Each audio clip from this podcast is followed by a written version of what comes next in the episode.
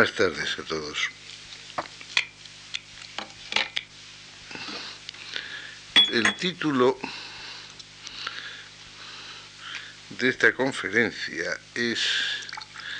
como ustedes sabrán, el de dificultades de la representación. Me refiero naturalmente a la representación política. Y como es fácil entender,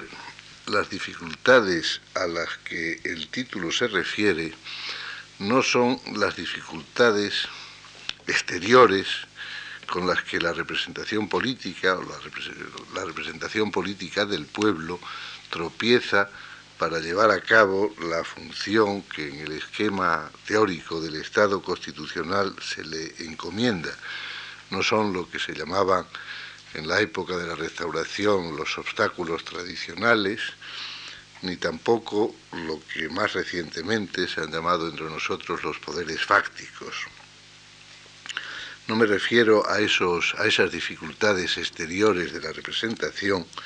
sino a las dificultades intrínsecas a la representación misma, las imperfecciones, sería, hubiera sido más correcto decir, las imperfecciones de la representación en razón de las cuales ésta realiza mal o realiza defectuosamente o con dificultades la función que, de acuerdo con el esquema teórico, repito, del Estado constitucional, deberían ser las suyas. Cuáles sean estas imperfecciones no es cosa fácil, determinar cuáles sean estas imperfecciones no es cosa fácil porque son muchas. Eh, para tratar de establecer un elenco, me he permitido apoyarme en una autoridad reconocida que menciona, entre otras, las siguientes el descrédito del Parlamento ante la opinión. Hay, se dice textualmente en este texto, numerosos síntomas de una gran desconfianza en la acción eficaz que para la representación de los intereses eh, colectivos se tiene en el Parlamento. La desconfianza eh, general con la que se mira el régimen parlamentario eh, mm, no tiene en verdad otro remedio sino el de ir en aumento como consecuencia del espectáculo que casi diariamente nos dan los políticos. Ahora bien, se concluye en este párrafo, una institución de la que se desconfía no puede ser una verdadera institución de Estado, no puede ofrecer una garantía real efectiva del derecho, ni puede representar los intereses y las fuerzas colectivas de la sociedad. El distanciamiento del, del, Parlamento respecto de la representación, respecto de la sociedad, pérdida de confianza de esta en ella y, en consecuencia, invalidación del Parlamento, de la representación, para llevar a cabo su tarea. Esta pérdida de confianza, sigo con el mismo texto, se origina en la convicción de que la vida parlamentaria es una pura representación teatral que allí ya no se discute para convencer ni para convencerse, que todas las iniciativas parten del gobierno, que aunque esté abolido el mandato imperativo de los electores, no lo está el mandato imperativo del capricho ministerial, que no existen las convicciones y que si existen ceden fácilmente ante el interés egoísta del partido. El régimen parlamentario es el reino de la omnipotencia, del despotismo del número, de la omnipotencia de las mayorías. De ahí también, que es otra, otra imperfección intrínseca, y también leo eh, el texto, poco, de ahí que poco a poco vayan disminuyendo las, verdaderas, las personas de verdadera altura en nuestras cortes. No exageraba un amigo mío, dice el autor, cuando desafiaba a cualquier español para que dijese más de 20 o 25 nombres de diputados actuales sin vacilar. Las Cortes, dice, están llenas de vanidosos sietemesinos que quieren ser diputados por ser algo. Por lo demás, la plaga universal de los políticos de oficio no es un vicio exclusivo del sistema parlamentario ni del sistema español, sino de todos los pueblos cuyo gobierno tiene una base predominantemente electiva. Se producen en los parlamentos o en las asambleas de todo el mundo civilizado. En resumen, de acuerdo con este pensamiento, la institución que encarna la representación y cuya justificación, eh, cuya existencia se justifica precisamente desde Sieyès por el principio de división del trabajo, que parece exigir que sean los más capaces para dirigir los asuntos públicos quienes asumen la representación del pueblo, esta representación está llena de mediocres que hacen carrera en la política porque les resulta más fácil o más productivo que hacerla en otros campos. La institución misma, cuya voluntad debería resultar de una deliberación abierta, adopta sus decisiones en razón únicamente del número de votos, pues los representantes no son libres, sino sujetos al mandato imperativo de sus jefes políticos. Con ello no es el Parlamento el que domina al gobierno, sino este aquel. Se puede estar más o menos de acuerdo con este diagnóstico, pero lo importante es que este diagnóstico tiene algo más de 100 años los párrafos que le he leído pertenecen a un libro publicado por don Adolfo Posada en 1895, el primero de los muchísimos que publicó en su larga y fecunda vida, con el título de Estudios sobre el régimen parlamentario en España. La persistencia de estos males eh, no debe llevarnos a desesperar sino por el contrario a relativizar las críticas actuales. Estos males, que son perfectamente perceptibles seguramente en, eh, en nuestras cortes actualmente, en la representación política del pueblo español, son males que vienen de muy lejos, casi desde el origen mismo de la institución parlamentaria, de la democracia representativa, y eh, esta persistencia eh, no debe tampoco llevarnos ni a condenar la, eh, democracia representativa, el, sistema político basado en la representación popular, porque pura y simplemente no tiene alternativas mejores, ni tampoco, por supuesto, a conformarnos con la realidad que nos ofrece como si esos males no tuvieran remedio. Hay que tratar de mejorarla, pero sabiendo que no se conseguirá nunca una realidad que se identifique totalmente con la norma. Porque, de nuevo vuelvo a ello, el concepto de representación política es también un concepto normativo, una categoría normativa. No, permite, no, no, no pretende eh, describir la realidad, sino conformarla. Y como se sabe, entre la eh, norma y la realidad que ésta pretende conformar hay siempre, inevitablemente, una distancia, una tensión. Vamos a ver, en primer lugar, eh, cuál, es el contenido de esta categoría eh, normativa de la representación política. El concepto de representación es, desde luego, como bien saben todos ustedes, un concepto político y es un concepto político que eh, tiene su origen, que se desarrolla y que se construye dogmáticamente en el campo del derecho privado. La representación, la idea de representación, que tiene muchas eh, variedades eh, específicas implica siempre la existencia de dos voluntades, al menos de dos voluntades, la del representante y la del representado, y la sujeción de la primera de ellas, de la voluntad del representante, a la voluntad del representado. El, representante debe actuar de acuerdo con las instrucciones del representado, eh, sus decisiones pueden estar eh, o no eventualmente sujetas a la ratificación de este, pero en todo caso no puede actuar contra la voluntad del representado. El grado de sujeción del representante al representado varía naturalmente de una a otra forma de representación. Eh, Sartori, si no recuerdo mal, pone como ejemplo de un representante relativamente libre frente a las voluntades de su mandante eh, la, figura del abogado. El, abogado tiene que defender los intereses de su defendido, pero naturalmente dispone de un alto grado de libertad para enfocar eh, como mejor entienda la defensa de esos intereses. Esta, eh,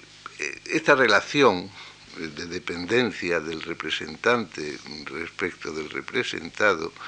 se daba todavía, como también he sabido, en las, en las cortes de la monarquía estamental, eh, en las que eh, las cortes en España con distinta, distinta, estructura, en unos casos estaban compuestas por cuatro brazos, en otros por tres, o los estados generales en, en Francia, o el parlamento en la Gran Bretaña, etcétera, representaban, estaban integradas por gentes que representaban intereses concretos. Y cuando esos intereses no eran los propios, como sucedía en el caso de los eh, procuradores enviados por las ciudades de Castilla o por las ciudades de Aragón a, las eh, Cortes, cuando esos intereses no eran los propios, cosa que sucedía en el caso del alto clero, de la alta nobleza, etcétera, cuando esos intereses no eran propios, sino eh, que actuaban en representación de ellos, los representantes estaban sujetos a las instrucciones de sus representados, tenían un mandato imperativo, tenían que votar en el sentido en que sus representados le habían indicado. Pero esto sucedía, o este, este funcionamiento era posible porque estos representantes no representaban en modo alguno el interés general, eran representantes de intereses particulares, de los intereses de las ciudades, eh, en el caso de los procuradores, frente al, frente al Estado, frente a la representación del interés general que era asumida por el monarca. Había una distinción, ahí sí que muy nítida, entre la sociedad y el Estado, al menos nítida en el caso de los, procuradores de las ciudades, el Estado representado por el monarca, encarnado más que representado por el monarca, y los eh, intereses particulares, sectoriales, locales, que representaban los eh, eh, procuradores. Y se hablaba de representación, pues sin tener que violentar esa figura nacida en el ámbito del derecho privado. Naturalmente la situación cambia radicalmente en el Estado constitucional, de hecho eh, eh, cambia en Inglaterra ya a comienzos del siglo XVIII, cuando el, el Parlamento, los representantes, no se entienden ya como representantes de intereses locales, sino como representantes de un interés general, como representantes de una voluntad única, que es la voluntad del pueblo. Eh, como se ha dicho muchas veces, eh, pero quizás conviene repetirlo, los parlamentos actuales no son los sucesores de los eh, viejos parlamentos medievales, son los sucesores del rey, son los sucesores del monarca. El parlamento, prescindiendo ya de la evolución inglesa en el siglo XVIII, el parlamento en el Estado constitucional se coloca en el lugar que antes ocupaba el monarca. Lo que se opera realmente es una traslatio imperi, una eh, sustitución del poder del monarca por el poder del pueblo, y el poder del pueblo eh, eh, es el poder del parlamento. ¿Por qué? Porque la voluntad soberana, dicho con todas las comillas que ustedes quieran, se imputa al pueblo, pero el pueblo como tal no tiene una voluntad unificada. Hay voluntades distintas de los distintos individuos, de los distintos grupos, de los distintos sectores, de las distintas localidades o regiones. Para que esa, eh, ese conjunto plural de voluntades distintas pueda actuar eh, con una voluntad unificada, se tiene que crear un mecanismo que haga posible la unificación y ese mecanismo es la representación política. Los, eh, los representantes expresan la voluntad del pueblo, pero el pueblo no tiene más voluntad que la que expresan los representantes. Por eso, cada eh, representante no representa solo a sus electores, sino a la totalidad del pueblo, a la totalidad de la nación, como se decía tanto desde el punto de vista contrarrevolucionario en el célebre discurso a los electores de Bristol, de Burke, como eh, se decía la, por los revolucionarios en la doctrina revolucionaria, en los textos explícitos de la primera constitución revolucionaria francesa, la de 1791. Entonces, eh, lo que quiebra aquí es la idea misma de representación. No hay dos, dos voluntades. No hay más que una voluntad imputada, la, del pueblo,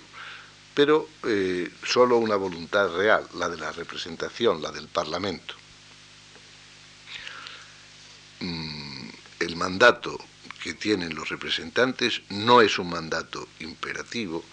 no lo sujeta a la voluntad de los representados, es un mandato representativo eh, es, eh, en virtud del cual es la voluntad de los representantes la que se impone a los representados. Parece eh, que nos encontramos en consecuencia ante una aporía, o esto no es, o hablamos de representación en los términos ortodoxos y entonces hay que trastornar todo el sistema y volver a la idea del mandato imperativo, cosa imposible en una asamblea deliberante cuya voluntad ha de ser única, eh, o eh, negamos la idea de representación.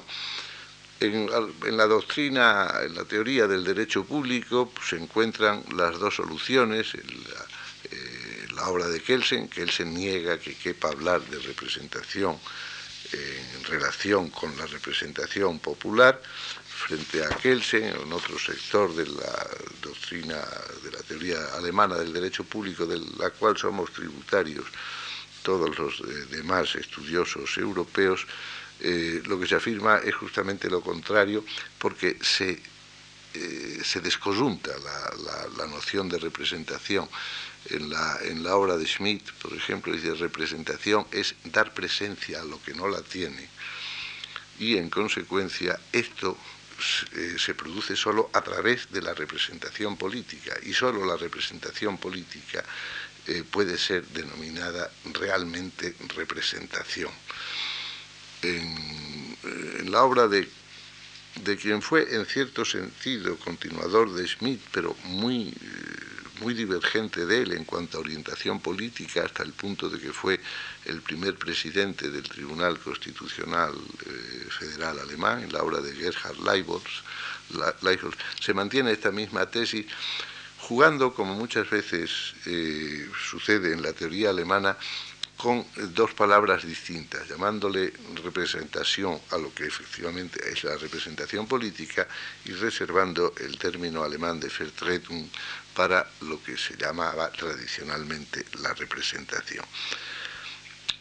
En todo caso, no es este el lugar, ni, a estas alturas de la historia tiene mayor interés esta disputa dogmática sobre si se debe calificar de representación o no la representación política, porque efectivamente es con ese nombre con el que la conocemos. Eh, lo que sucede es que entonces, eh, lo que tenemos que admitir que la, la, relación de dependencia entre representantes y representado no es una relación de dependencia en cuanto al contenido de las voluntades que se expresan, en cuanto al contenido de la voluntad, la de los representantes es libre y se impone a la de los representados, sino que es una relación de dependencia en cuanto a la existencia misma del representante.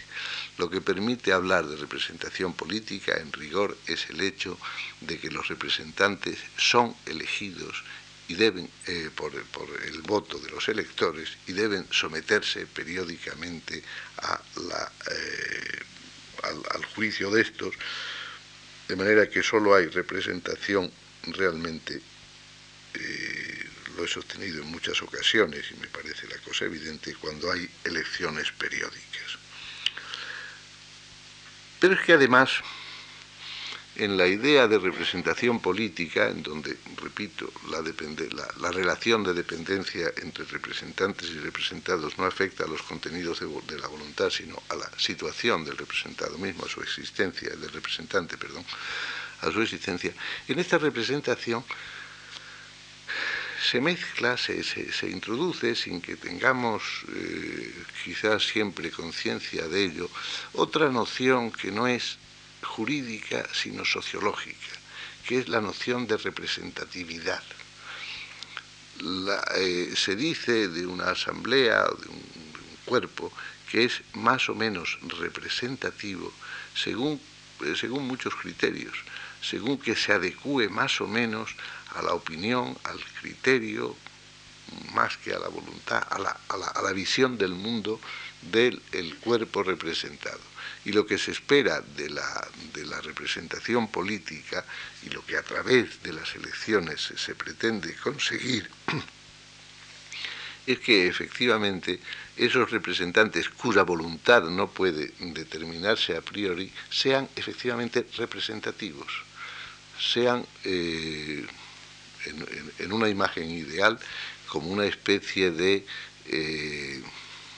reducción a escala de la colectividad que están destinados a representar. Pero con esto, con esto eh, yo creo que damos ya un paso importante, porque entonces la, eh, el criterio eh, que determina la decisión de los electores a la hora de elegir es efectivamente este de la representatividad. Teóricamente, en, toda la doctrina conciliar en la Edad Media y en la teoría política en la nuestra, hasta, hasta eh, autores tan recientes y por fortuna eh, tan vivos, aunque tan viejos, como Giovanni Sartori, eh, lo que se piensa es que el, criterio con el que debe eh, operar los electores es el de elegir a los mejores, que la mayor par elija a la, a la melior, el valentior pars, como se dice en los textos eh, medievales. Pero naturalmente, ¿quiénes son eh, los mejores, los,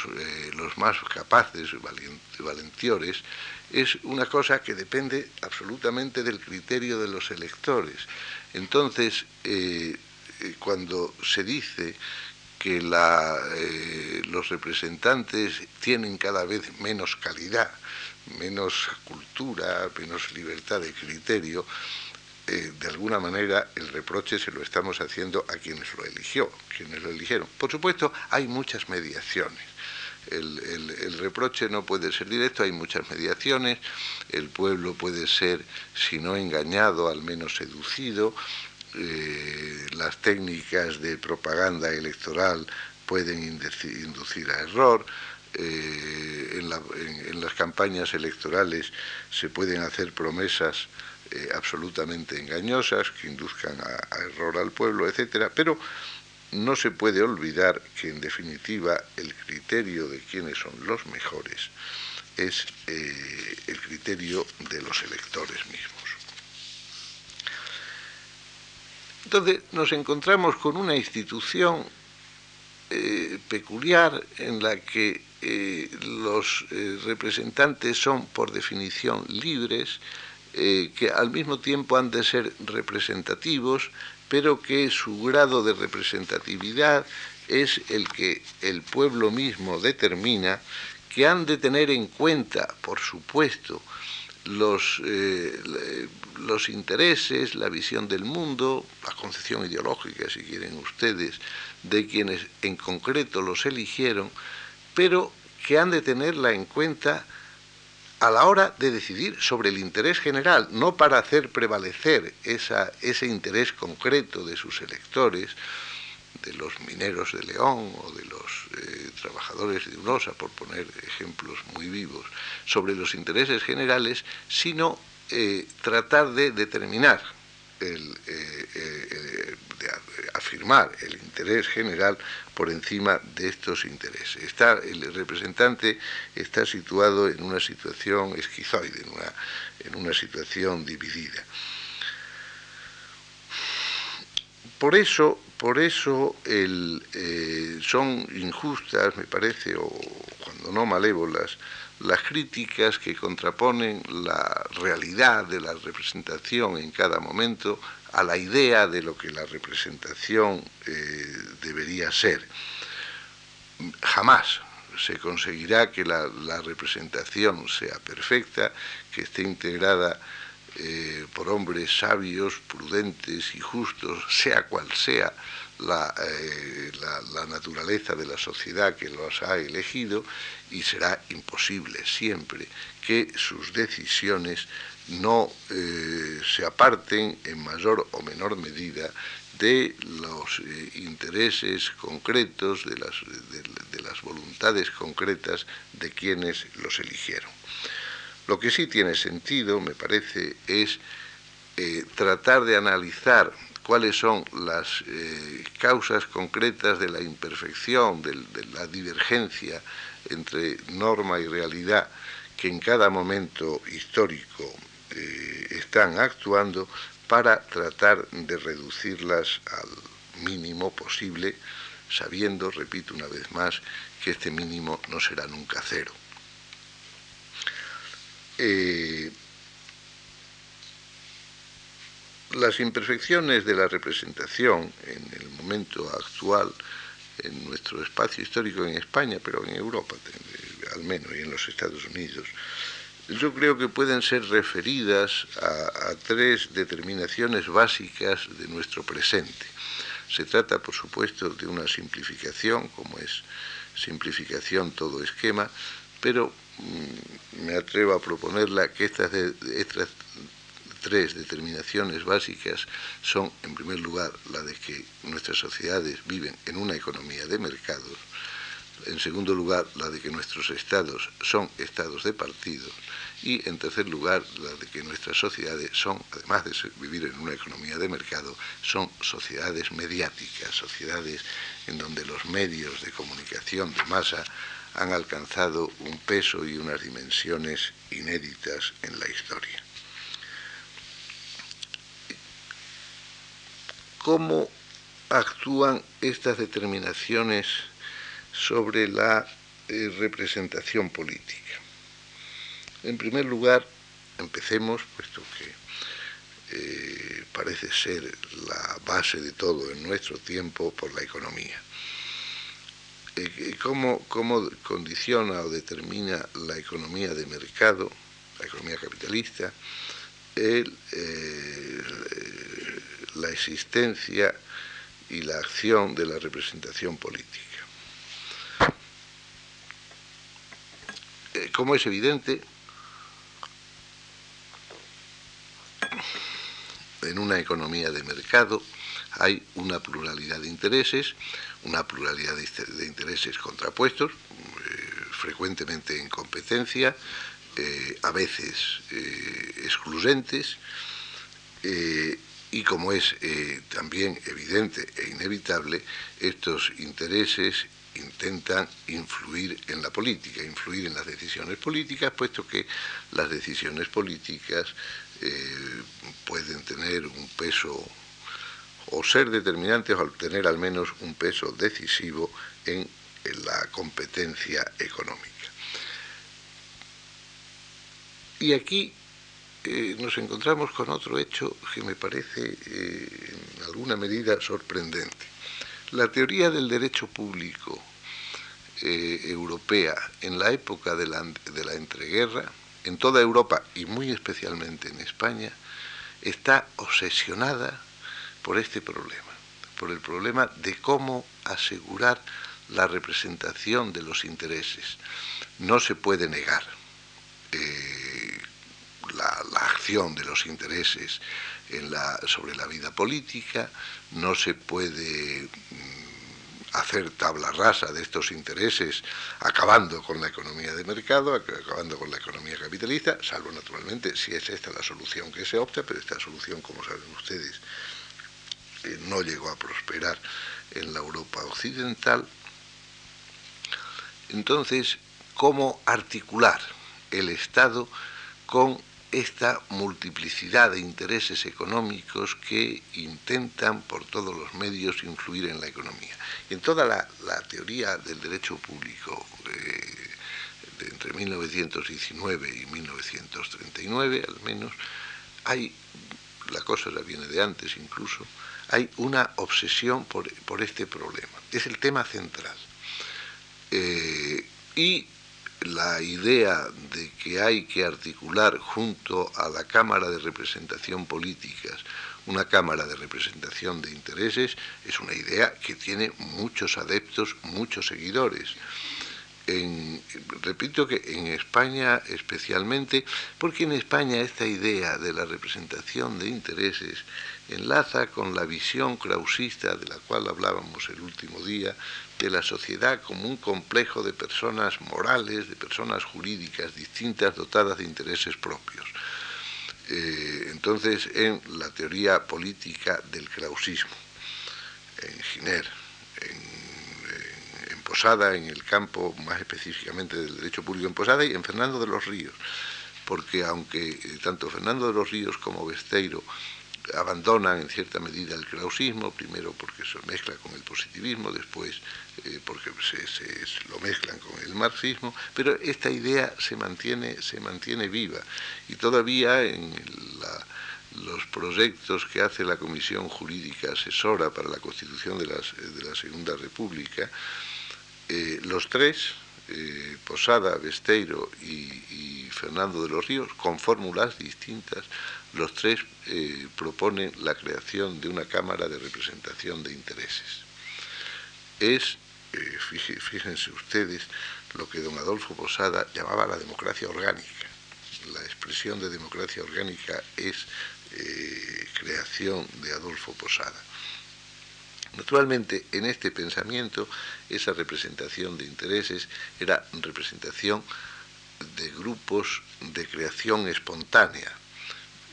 nada que tuviera que ver con las corporaciones de pertenencia obligada de los fascismos, de los regímenes autoritarios, y por supuesto también esa Cámara de Representación de Intereses eh, ocupaba un lugar secundario en relación con la Cámara de Representación individual, con la Cámara de Representación específicamente política. Pero en fin, no es este tema el que me interesa eh, tratar aquí, sino eh, el, hecho sorprendente de que este problema, de, que toda esta teoría ha quedado arrumbada. El, arrumbamiento, el olvido, tiene una, explicación sin duda fácil en el hecho de que esa idea de la representación de intereses fue asumida por los fascismos para eliminar justamente la representación política para sustituir la representación política libre por la representación de intereses y eso la, condena seguramente al arrumbamiento. Pero el hecho de que la fórmula que entonces, eh, las fórmulas que entonces se propugnaban eh, hayan quedado eh, totalmente marginadas, no quiere decir que el problema haya desaparecido, el problema sigue estando vivo y cada vez más vivo. cada vez más vivo porque la presión, el interés de los intereses, y perdón por la redundancia, por influir sobre la vida política, está en razón directa de la intervención del poder político en la vida económica, como es obvio. Y esta intervención no ha hecho más que incrementarse en toda la segunda posguerra desde los primeros años y quizás muy acusadamente desde la gran eh, crisis del 68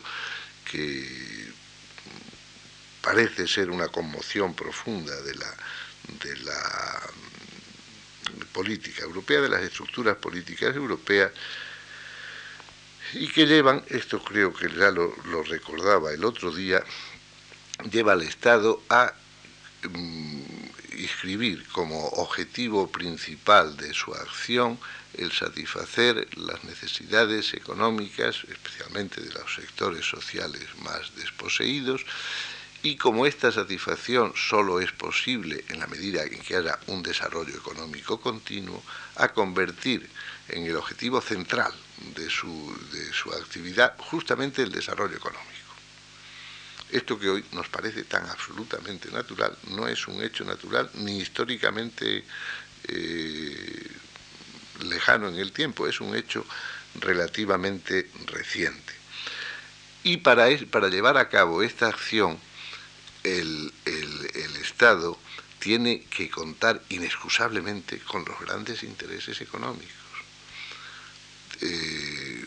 se dice que tiene que contar con las asociaciones, eh, eso que se llama en la terminología política española actual los interlocutores sociales con los sindicatos y las asociaciones de empresarios, pero naturalmente no solo con ellos. Mm, hay otros intereses que actúan muy directamente sin intermedio de asociación alguna. Sin duda, la Asociación Española de la Banca Privada es una asociación con la que el, poder tiene que contar, pero los grandes bancos no necesitan del intermedio de esta asociación para ponerse en contacto con el poder, ni el poder eh, necesita dirigirse a ellos por el intermedio de esta asociación. No son en consecuencia solo las asociaciones, no solo el, el Staat, que dicen los alemanes, es eh, el, pluralismo de los intereses económicos poderosos con los que el Estado tiene que contar para eh,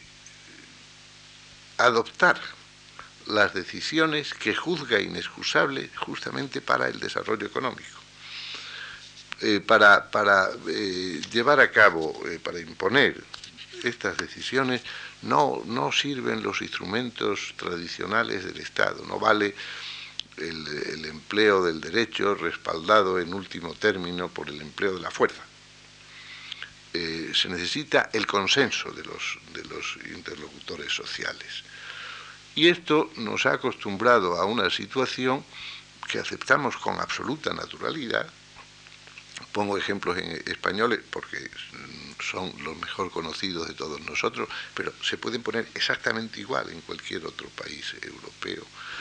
al menos en cualquier otro país europeo, en las que las decisiones, las grandes decisiones económicas, se negocian con los sindicatos y con los patronos, eventualmente se negocian con la, con la banca y una vez eh, eh, que se ha llegado al acuerdo, se lleva al Parlamento para que lo respalde, pero el Parlamento no tiene más que poner el sello, si se me permite la expresión. Eh, recientemente hemos visto cómo el grave problema de las pensiones se resolvía mediante una negociación con los sindicatos que después se llevaba al Parlamento simplemente para que lo convirtiese formalmente en norma. Eh, en estos días se habla del deseo del gobierno de que el no menos grave problema de la liberalización del mercado laboral se resuelva mediante un acuerdo entre sindicatos y patronos o empresarios. Eh, solo para el caso de que así no fuera se dice eh, actuaría el Estado con sus propias fuerzas. Los ejemplos podrían multiplicarse, piensen ustedes en la situación actual en Francia, etcétera, etcétera. Entonces, este, eh, esta presencia viva de los eh, grandes intereses en, el proceso de, decisión, en el proceso político, esta presencia viva, pública y aceptada. Eh, naturalmente que tiene una repercusión sobre la,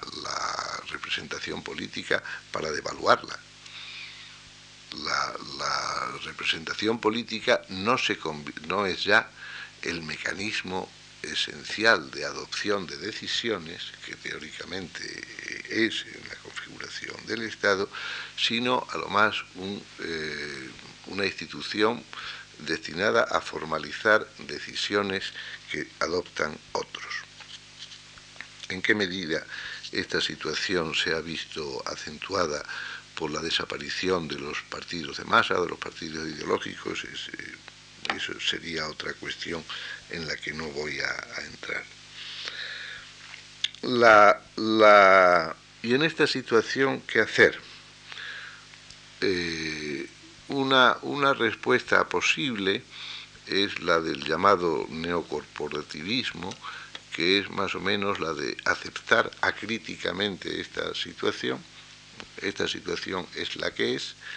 eh, y nada hay que hacer frente a ella. Por lo demás, por lo demás, esta situación solo sería eh, inconveniente o grave si el interés común o interés general tuviera una sustantividad propia,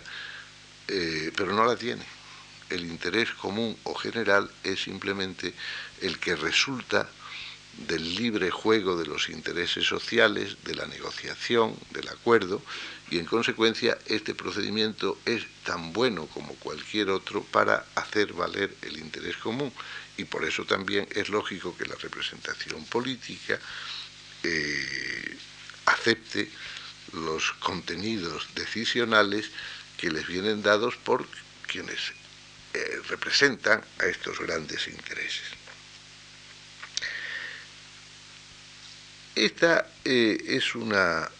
solución eh, que tiene vigencia política y social en muchos sitios, pero que no está exenta de críticas. En primer lugar,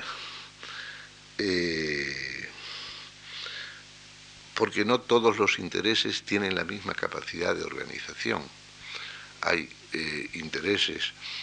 mm, que casi no necesitan organización porque por sí mismos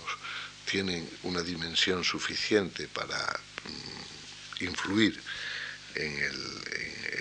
la, vida política, hay intereses que tienen una alta capacidad de organización, eh, porque son pocos sujetos, porque son sujetos eh, muy fácilmente relacionados entre sí, etcétera, etcétera. Hay otros intereses cuya organización es mucho más difícil porque eh, sus portadores son muchos, están aislados los unos de los otros, etcétera, etcétera. En segundo lugar, incluso entre los intereses organizados, como es evidente, no todos tienen la misma fuerza ni la misma capacidad de conflicto y en consecuencia el diálogo entre intereses de los que debería resultar el bien común es un diálogo eh, sustancialmente asimétrico. Eh, no, no cabe afirmar sin ilusión que, que lo que resulta de ese diálogo es efectivamente el bien general posible. Y por último, hay también eh, intereses que no tienen portadores concretos porque afectan a toda la sociedad. El, interés en la preservación del medio ambiente, en la preservación de las riquezas naturales, etcétera, etcétera, son, eh, es un interés no organizado, no susceptible de organización y que en este diálogo de los intereses eh, eh, organizados no puede, no puede participar, no tiene voz alguna. Mm.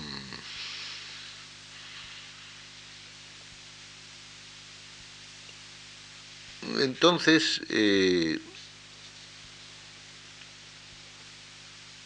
¿qué otros remedios quedan?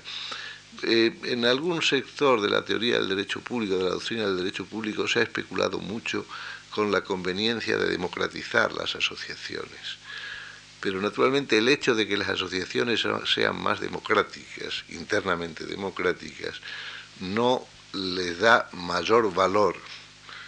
eh, a sus representantes como representantes del interés general. Sus representantes eh, serán eh, democráticamente elegidos, representarán todos los intereses de los asociados, estarán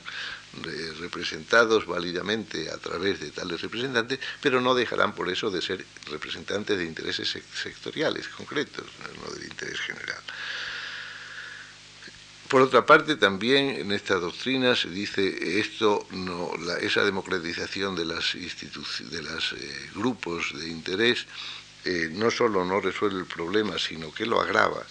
porque eh, en la medida en que los representantes, los dirigentes de las asociaciones, de los grandes intereses, dependan más del voto de los asociados, les será mucho más difícil negociar, les será mucho más difícil transigir. Esto es una experiencia que todos tenemos, es mucho más fácil la negociación con quienes puede imponer la transacción, la, decisión que al final se, eh, que al final se alcance, puede imponerla a sus electores, a sus asociados, que si depende absolutamente de la voluntad de estos y solo puede adoptar decisiones ad referéndum. Un, acuerdo con un sindicato cuyos dirigentes pueden cerrar el acuerdo eh, por sí mismo es siempre mucho más eh, fácil que el acuerdo con un sindicato que después debe hacer aprobar el acuerdo negociado por la Asamblea de los Trabajadores, etcétera, etcétera. Eh, y por otra parte, en Europa además tenemos un problema específico, que es el hecho de que la acción de estos intereses organizados no se lleva a cabo, no tiene ya su principal campo en el, eh, seno de los estados, sino en Bruselas. Eh, y esto plantea todo un conjunto de problemas eh, muy complicados. Hay precisamente en el boletín de esta casa de algún número del año pasado o, de hace dos años, no me acuerdo, hay un, espléndido trabajo de Wilhelm Streck sobre los sindicatos en el seno de la Unión Europea, en donde se trata este problema. Entonces tenemos una, una situación, eh, una disminución, minusvaloración de la representación política por la acción de los intereses organizados, por la indispensabilidad de los intereses organizados, puesto que esto no depende del color político del gobierno, es una situación estructural en la que nos encontramos, eh, para la cual no tenemos, eh, por lo menos eh, yo no la conozco, no tenemos una respuesta clara.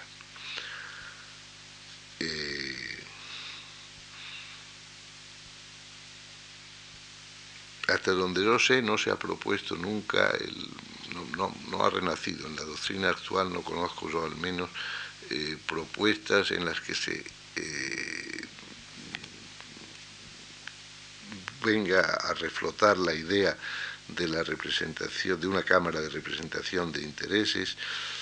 ni verosímilmente esta sería una solución útil porque la existencia de esas cámaras no implica en modo alguno que los intereses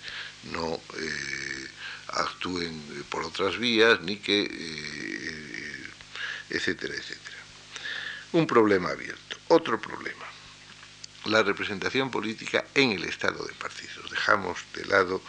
el marco económico para ocuparnos simplemente eh, de los eh, problemas que la representación política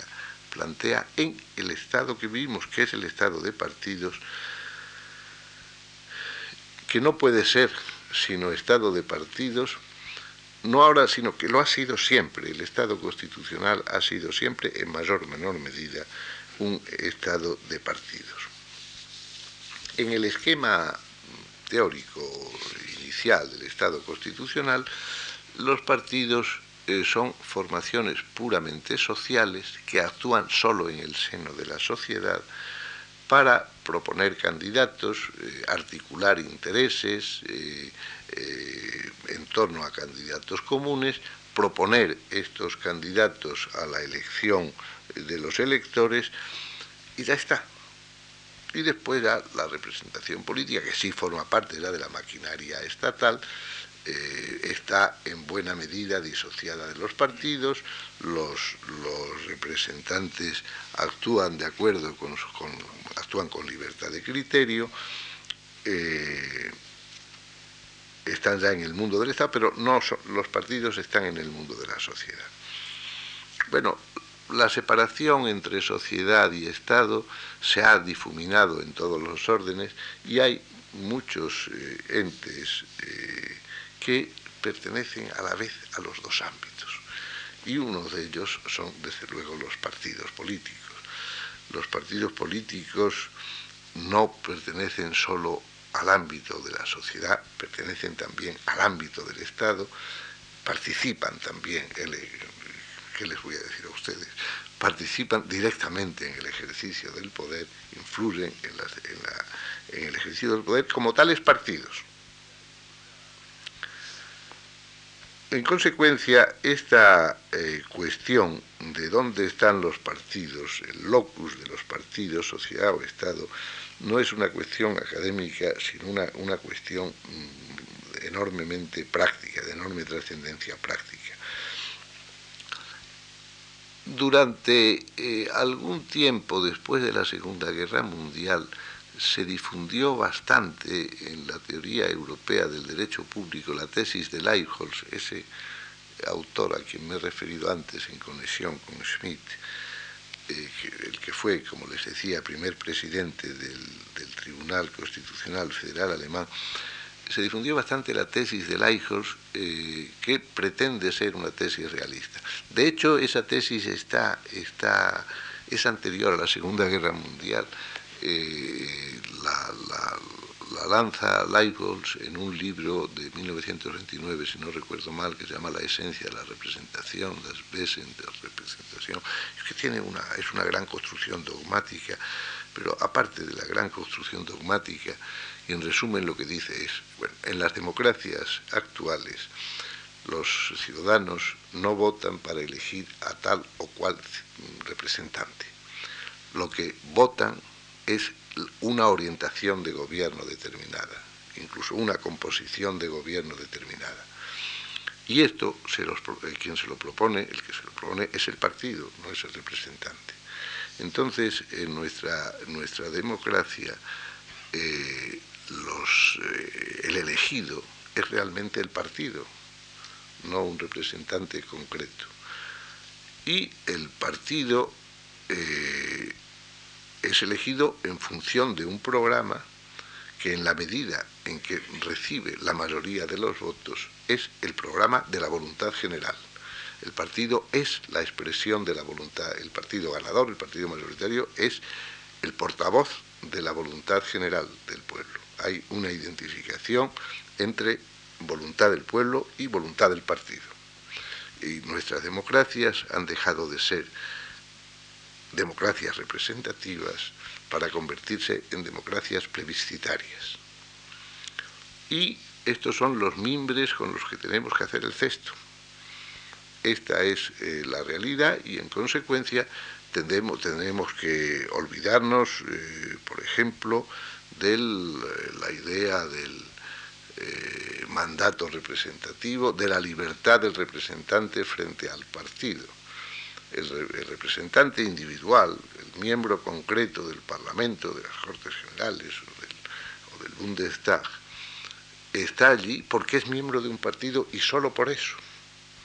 Y en consecuencia no es titular de su, de su escaño. Ese escaño es un escaño de partido. Y si él abandona el partido o el partido lo expulsa, naturalmente debe perder su escaño. Y esta trascendencia pública estatal del partido hace también necesario que el partido, como cualquier otra institución estatal, se financie con fondos públicos. Eh, como les decía, esta, tesis se difundió bastante después de la Segunda Guerra Mundial, no ha, no ha desaparecido, tiene todavía mucho, mucho eco en nuestra en la, vida de los estados eh, europeos eh, e incluso hay eh, si no, no recuerdo mal en la reforma más reciente de la Constitución sueca, la de 1993, hay, creo recordar, a lo mejor tú te acuerdas, hay escaños de partido. Hay, hay, una configuración de la representación política de acuerdo con esta idea. Sin embargo, yo no he participado nunca de ella y hay mucha gente como yo que se resisten a aceptarla plenamente por razones sociológicas y por razones jurídicas. Por razones sociológicas porque eh, esa identificación entre partido y pueblo parece difícilmente sostenible en una situación que es la de todos los estados europeos, donde la militancia de los partidos representa una fracción mínima del conjunto de la sociedad. Entonces, esta identificación mm, en términos sociológicos no es sostenible. En términos jurídicos, porque la imagen pública del partido, la, la, imagen que mueve la decisión de los electores, no viene dada solo por un programa, por unas ideas, por unas estructuras, por un modo de hacer, sino también por unos hombres. Y los, los electores eh, votan seguramente un programa de partido, pero votan también eh, a unos hombres concretos, de quienes por la razón que sean se fían o porque le caen simpáticos o porque son guapos. Eh, en el caso de los líderes políticos esto es evidente. Nuestra, eh, basta ver, por ejemplo, la contienda que hay en nuestra vida política acerca de si eh, el señor González debe presentarse o no debe presentarse como candidato, acerca del llamado tirón electoral del señor González, etcétera, pero en, los, los, demás eh, representantes también tienen sin duda un peso en la decisión de los electores. Y por otra parte, en nuestro caso concretamente, pero también en el de otras constituciones europeas, la constitucionalización de los partidos va acompañada del mandato de su democratización interna, de la democratización en su estructura y en su funcionamiento. Y la única manera de asegurar un cierto grado de democratización interna o de democracia interna de los partidos es dándole a los miembros de los partidos, especialmente aquellos miembros que son elegidos para representar al pueblo, un grado de independencia respecto a la cúpula partidista. Eh, entonces, seguramente por estas razones, la mayor parte de las constituciones europeas siguen manteniendo la figura del mandato, del mandato representativo, o lo que es lo mismo, la prohibición del mandato imperativo, y de esa prohibición del mandato imperativo, las jurisdicciones constitucionales europeas han sacado la consecuencia de que el, el elegido es efectivamente titular de su escaño, él y que no pierde ese escaño aunque abandone el partido, aunque el partido lo expulse. Esa eh, ha sido la, doctrina del Tribunal Constitucional Español y esa ha sido la doctrina del Tribunal Constitucional Alemán y de otros tribunales constitucionales europeos. Esa, idea es también la que me ha llevado en más de una ocasión a eh, adoptar una postura especialmente impopular haciendo la apología del transfugismo. Eh, pero al margen de este, de este problema y aun concibiendo los partidos políticos como lo que realmente son, eh, cuerpos que no se identifican con el, con el pueblo en su totalidad, eh, aun negándose a llevar hasta sus, últimas consecuencias esa idea de la democracia plebiscitaria, es evidente que el peso que los partidos políticos tienen hoy en la vida de los estados trae otras muchas consecuencias, de manera que la representación política eh, plantea problemas para los que no disponemos, eh, para cuya solución no disponemos de medios fáciles. Me limito, como el otro día, y perdónenme ustedes por esta manera de hacer las cosas, casi a una simple enumeración de tales problemas, porque no he agotado ya el tiempo y, queda mucho de qué hablar. En primer lugar, la eh, abolición, en algunos aspectos, de la división de poderes la, Constitución está asentada sobre el principio no de separación de poderes al modo americano, sino de división de poderes, que es el común del parlamentarismo europeo. Es evidente que la existencia de los partidos borra eh, la división entre gobierno y parlamento e incluso eh, invierte la relación entre gobierno y parlamento haciendo que sea el, eh, que, sea el gobierno el que decide, eh, el que manda, digamos, y el parlamento el que obedece. No es una situación tan nueva también, mira atrás, pero bueno. Eh, esto plantea un sinfín de problemas en cuanto al estatus de los parlamentarios, incluso al sistema de retribución de los parlamentarios, incluso a la seguridad social de los parlamentarios. Eh, el problema de la compatibilidad con otras funciones o incompatibilidad absoluta. La incompatibilidad absoluta parece proteger la independencia de los parlamentarios frente a los poderes económicos, puesto que no pueden estar a sueldo de los poderes económicos, pero a cambio de eso exige retribuciones muy altas si no se quiere que vayan al Parlamento solo personas que no son capaces de obtener una retribución alta en la sociedad. Eh, y esta elevación de las eh, retribuciones de los parlamentarios no es especialmente popular. La necesidad de eh, afirmar la independencia de los parlamentarios respecto de sus propios partidos, del grupo dirigente de su partido, aconseja también asegurarle un sistema de retiro de pensiones fácil y favorable,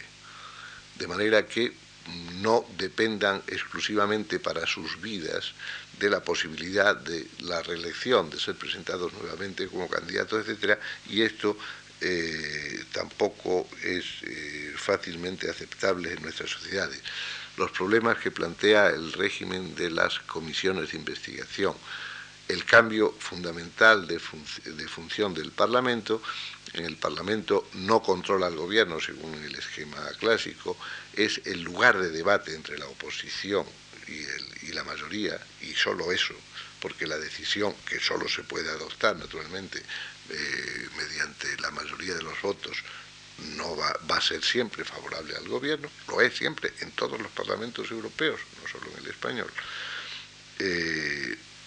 ese cambio de función del Parlamento obliga a redefinir eh, muchas instituciones parlamentarias. Es un tema del que se ha hablado mucho entre nosotros y en consecuencia paso por él otra, eh, otra difuminación del sistema constitucional de división de poderes es la difuminación eh, de la división territorial del poder. Los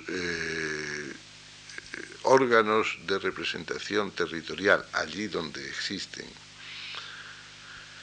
son simplemente un campo más de la contienda entre partidos y las decisiones se toman por el juego entre partidos y no en razón de la oposición de intereses entre el centro y las regiones, digamos. Eh, tanto en España como en Alemania hay ejemplos antológicos. Divisiones que no figuran en la división canónica de los poderes, pero que son muy importantes. Eh, bueno, unas y otras no. Eh, por ejemplo, la división entre eh, política y administración. La administración,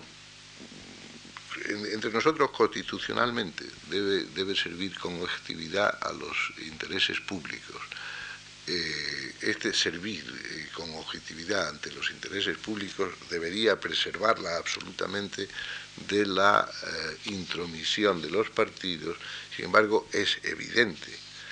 que dada la importancia de la administración para la vida pública, los partidos intentan controlarla por unas vías mediante la creación de funcionarios políticos, como son entre nosotros, por ejemplo, los directores generales, eh, más o menos eh, inevitables y más o menos reales, y de otra manera mucho más eh, solapada, que es mediante la politización de la función pública. Eh, como el, ascenso en el seno de la función pública puede defender del favor político, eh, eso lleva a que la función pública se politice inevitablemente. eso explica por qué, no sé si hay estudios así en España, los conozco solo en Alemania, el porcentaje de funcionarios que tienen eh, militancia política es inmensamente superior al porcentaje de ciudadanos con militancia política. Especialmente en aquellos, eh, en aquellos gobiernos que se mantienen durante muy largo tiempo en el poder. La, situación que todos conocemos en España de la, eh, eh, digamos, permeabilidad entre la administración pública vasca y el PNV o la administración pública catalana y Convergencia y Unión es eh, un hecho harto conocido en los lenders alemanes, los lenders que no han cambiado durante tanto tiempo de, color político, cuyos gobiernos no han cambiado de color político, esto hecho se da eh, siempre. Y hay también el problema de partidos políticos y jurisdicción. Eh, la influencia de los partidos políticos en la composición de los tribunales o en los órganos que gobiernan el Poder Judicial eh, produce consecuencias también innegables. Otro, otro, eh, otro campo de problemas a explorar es el de la actuación de los partidos políticos en las instituciones de control de determinadas instituciones sociales, por ejemplo, en los medios públicos de comunicación, Consejo de RTV entre nosotros, eh, pero tiene su paralelo en todos los países europeos, o, de instituciones que aparentemente nada tienen que ver con ello, como son, por ejemplo, las cajas de ahorro, etcétera, etcétera. Es decir, la presencia de los, de los partidos políticos eh, altera eh, profundamente el sistema de organización del poder previsto en la Constitución, como lo altera la presencia de los intereses en la vida política. Y esto hace que haya una tensión clara entre la representación política en su forma eh, actual y las, eh, las, estructuras constitucionales que están mm, construidas, como pasa siempre en el derecho, de acuerdo con la experiencia pasada el, derecho va arbitrando fórmulas para resolver problemas, entonces cuando eh, las, fórmulas, las, eh, las categorías de las que se dispone son siempre fórmulas que han sido útiles o categorías que han sido útiles en el pasado, pero que quizás no lo son en el presente. Y hay, por último, el gran problema de la financiación de los partidos políticos, tiene resuelto con arreglo a dos fórmulas distintas en los Estados Unidos y en Europa, eh, y que es, debería ser en sí mismo tema de otra conferencia. Como no la voy a dar, les recomiendo a ustedes, a los que puedan hacerlo, la lectura de un artículo de Ronald Dorkin en el, número de septiembre, de la segunda quincena de septiembre de la New York Review Book, donde eh, propone una modificación sustancial del sistema de financiación de los partidos americanos para que, asómbrense ustedes, eh, se acoja el modelo europeo del que nosotros tanto nos quejamos. Y por último, eh, había el otro, la otra determinación de la, de la representación política la determinación de la representación política por la sociedad mediática, la influencia de los, eh, de, los medios en la eh, configuración de la representación política, la influencia de la televisión, eh, a la que se le reprochan pues haber efectuado una cierta privatización de la vida política, en cuanto que lleva el discurso político al seno de los hogares, tenemos una política, se dice, de sala de estar, eh, ha roto el espacio público, la intercomunicación política de los ciudadanos, da un primado a la imagen, sea la imagen gráfica, sea la imagen verbal, si vale esa expresión, del puro eslogan, eh, sobre el discurso racional, la, discusión de, fondo y en términos racionales, y eh, propugna y, favorece eh, las tendencias eh, hacia el, caudillismo, la leadership, la, realza la figura del líder en cuanto que el líder del partido está presente en todos los hogares, etcétera, etcétera. además, por supuesto, de encarecer enormemente las campañas electorales, eh, con lo cual también en la televisión puede pensarse está uno de los orígenes de las eh, de la corrupción a la que lleva los problemas de financiación de los partidos. A lo mejor en la electrónica está también la salvación. Hay quien sostiene que, eh, una que es posible una democracia electrónica que nos libre de los males de la,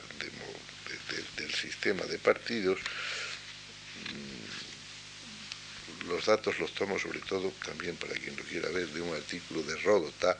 publicado en los cuaderni constitucionali italianos